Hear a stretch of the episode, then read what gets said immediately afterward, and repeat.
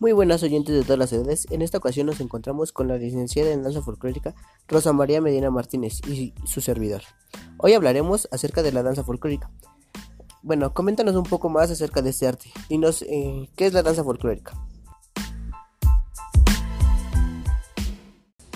Bueno, la danza folclórica es aquella que hace referencia a todas las creencias, prácticas o costumbres de un pueblo o de una comunidad de su cultura y las pueden expresar a través del movimiento corporal.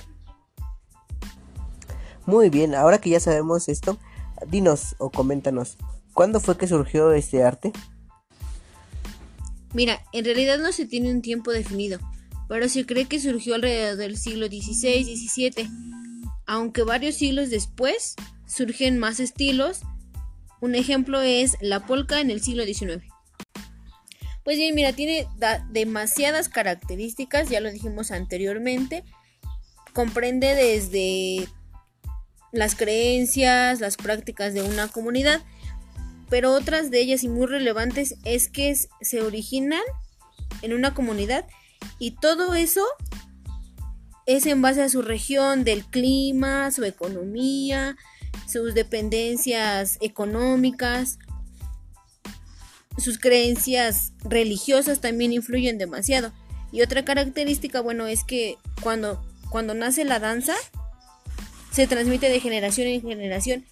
Y aparte esta no se permite, bueno, la gente del lugar no permite que se modifiquen sus orígenes. Por ejemplo, su música la hacen exclusivamente para esa danza y son exclusivas, o sea, no la pueden tocar a lo mejor ni en ningún otro lugar ni en otras fiestas en las que no esté determinada para lo que se hizo la música o la danza. Entonces nos dices que la exclusividad es muy importante para, para, esta, para este tipo de danza, ¿no? Así es, cada, vuelvo a repetir, cada, cada comunidad o cada región determina sus danzas dependiendo a sus creencias. Por ejemplo, hay danzas en específico para un santo o para una actividad eh, cultural, para alguna actividad de cosecha, pero esa danza es específica para eso. hay, hay épocas en las que se bailan, en las que lo pueden bailar y en las que no está permitido bailarlo. Muchas gracias de verdad por esta valiosa información.